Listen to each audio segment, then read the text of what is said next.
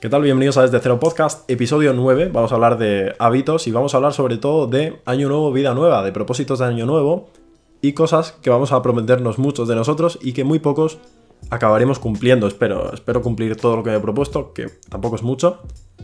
Pero lo vemos todos los años, gente que se propone cosas y no llega a conseguirlas por X razones. Así que en este episodio vamos a estudiar esas razones, esos errores que llevan a muchísima gente a abandonar todo lo que se propone en, en año nuevo y vamos a dar también, yo por lo menos, soluciones simples, bastante generalistas, para estos tres errores que creo que son muy comunes y que muchísima gente comete.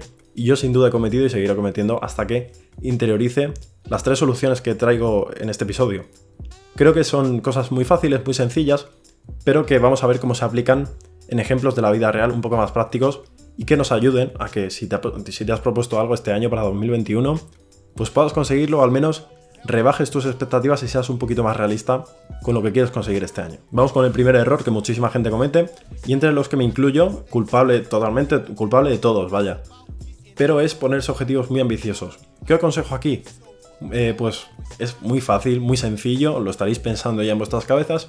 Coged el objetivo y reducidlo mucho, desmenuzarlo en partes muy pequeñitas que seáis capaces de hacer, en este caso yo diría todas las semanas.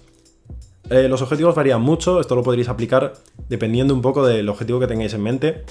Pero, por ejemplo, alguien que va a correr una maratón y nunca ha corrido eh, en su vida, pues tiene que empezar no corriendo a lo mejor 7 días a la semana, eh, todas las semanas hasta que llegue el día de la maratón. Quizá deba empezar por lo más básico que es salir a caminar un poco. ¿Qué pasa? Que nos cuesta muchísimo aceptar la verdad y aceptar que a lo mejor no estamos preparados para correr una maratón en 3 meses y nunca hemos dado un palo al agua. Sí hay ejemplos muy buenos en redes sociales de gente que lo consigue. Pero tened en cuenta que vuestro cuerpo, vuestra mentalidad y vuestra capacidad física es totalmente diferente de esas personas. Y lo que funciona para ellos quizá no funcione para vosotros. Así que, por ejemplo, en este caso, salir a andar una vez por semana, tres veces por semana, sea lo ideal para que a lo mejor, no en marzo, pero a lo mejor en octubre, podáis correr 5 kilómetros. Hay que ser honestos con uno mismo y creo que viene muy bien bajar el ego en estas ocasiones y sí, el objetivo está muy bien, está bien pensar un poco en, avance, queréis tener cosas hechas para X meses, queréis pensar en vuestro futuro y queréis conseguir cosas.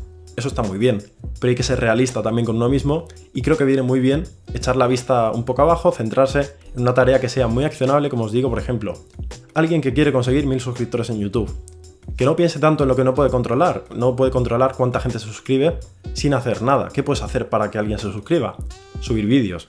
Vale, ¿cómo soy eh, de realista con la cantidad de vídeos que puedo hacer una semana, por ejemplo? ¿Puedo hacer 5? Pues quizá no. ¿Puedo hacer 3? Mm, un poco justo a lo mejor. ¿Puedo hacer uno? ¿Una a la semana? Claro, uno a la semana puedo hacerlo sin ningún problema. Me grabo y ya está y lo subo. Y cada semana tengo un vídeo. También tengo tiempo para hacer otras cosas y ya está. ¿Qué ocurre? A veces no somos conscientes de que no queremos dejar pasar la oportunidad de hacer las cosas demasiado rápido. Por ejemplo, si subo un vídeo a la semana durante X años, es muy probablemente que tarden más en crecer que alguien que sube 5 vídeos a la semana. Eh, se le ve más, el algoritmo de YouTube funciona mejor para él, que sube constantemente, y da, pues eso, más oportunidad para que los anunciantes estén en YouTube y crece antes. ¿Qué ocurre? Hay que aceptar lo que es la realidad, y es que si queremos llevar algo a largo plazo, es mejor reducirlo al mínimo y tardar más en llegar al objetivo que cogerlo todo comprimido y querer llegar antes.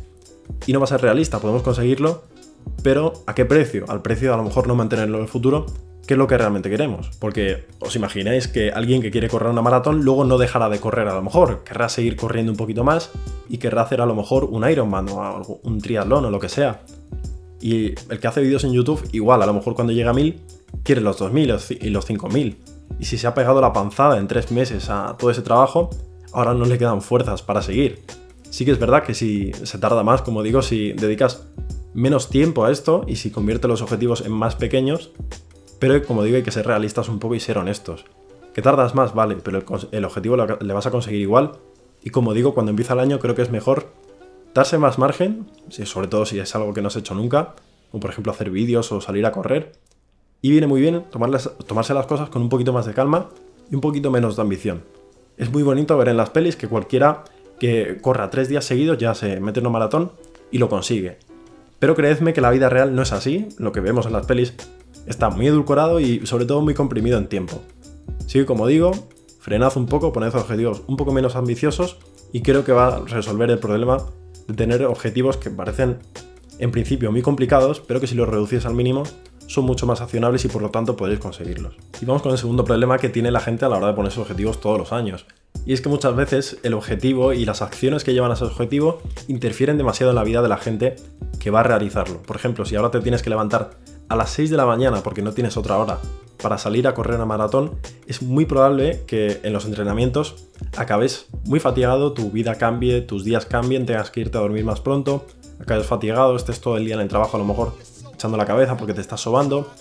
Es importante tener esto en cuenta y creo que es mucho más recomendable, como os he dicho antes, no solo dividir los objetivos en acciones mucho más pequeñas, sino incorporarlas de forma que sean inocuas para nosotros a la hora de hacer nuestra vida en el día a día.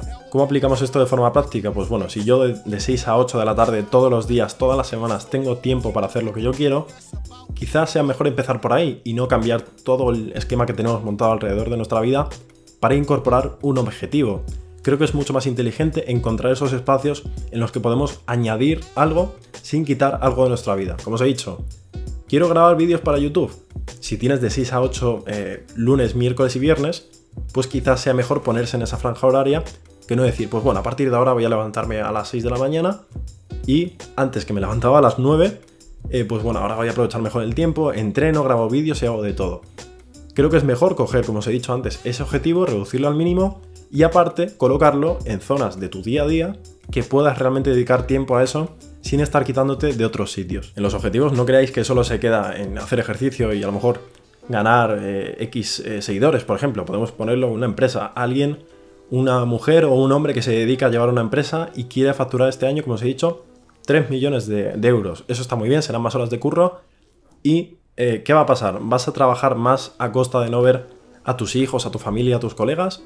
¿Qué estás dispuesto a dar y a quitar de tu día a día para cumplir el objetivo? En este caso creo que es más razonable coger, como os he dicho, horas en las que realmente no tengamos que modificar tanto ese espacio de tiempo en lo que a actividad se refiere para que podamos incorporarlo de forma que no altere mucho cómo vivimos. Depende mucho del objetivo, como digo, es, muy subjetivo para cada uno, tenemos vidas totalmente distintas y será complicado en algunos casos pues encontrar siquiera tiempo para hacer algo y hay mucha gente que no tiene ni siquiera tiempo libre.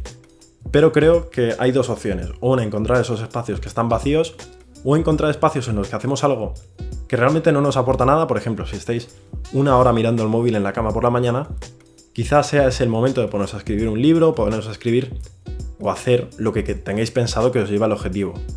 Son dos vías muy diferentes, encontrar los espacios o rellenar los huecos. Y vamos con el tercer error que mucha gente comete simplemente porque cree que es así como se logran los objetivos, haciéndolo todo perfecto desde el día 1.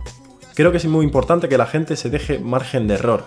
Como digo, parece que la gente tiene que hacer todo perfecto todos los días, todas las semanas, para que ese objetivo realmente esté bien. Si no puedes entrenar tres veces a la semana, o sea, lo tienes como objetivo, puedes hacerlo y sabes que puedes, pero un día no has querido porque no te ha salido las narices, te has quedado durmiendo y ya está. No es el fin del mundo, no tienes que echar por la borda todo el progreso que has hecho. Mucha gente que se toma esto así, se toma como que, madre mía, hoy mm, me he saltado una caloría, no puedo seguir con esto, lo he hecho mal, voy a empezar de nuevo el mes que viene o el año que viene. Esto es un error fatal porque tira por la borda, como he dicho, todo el progreso que hayas podido hacer hasta entonces.